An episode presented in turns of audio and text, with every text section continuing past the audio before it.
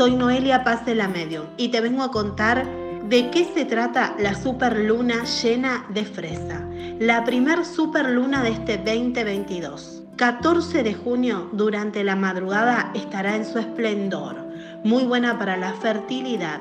Según los algonquinos que tomaban esta luna para cosechar las fresas, se dice que está cargada de pasión, erotismo y dulzura. Aquellos pueblos oriundos de Canadá, Estados Unidos y México trabajaban con ella sobre este fruto tan especial.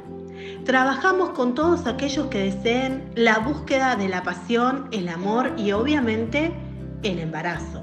Con una vela morada, todas aquellas mujeres que estén deseando quedar embarazadas, todas aquellas parejas que estén deseando la concepción de un hijo, van a encender una vela morada con su pedido escrito a la luz de la luna, haciendo el pedido concentrados y además con su gema en mano. Pueden usar una quita.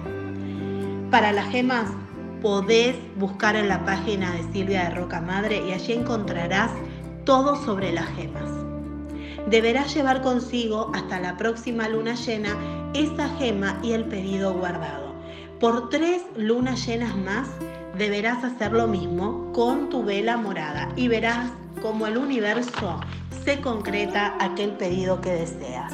Aquellos que buscan un nuevo amor pueden encender una vela rosa, hacer el pedido a la superluna y consagrar una turmalina rosa que llevarán con ustedes y repetirán el pedido durante tres lunas llenas más.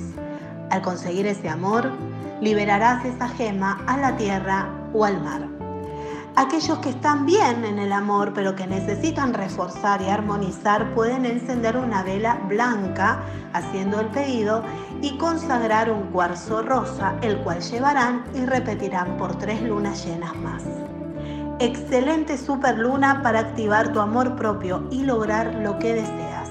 Esta es la primera de las cuatro superlunas que tendrá este 2022 y no te puedes perder la oportunidad.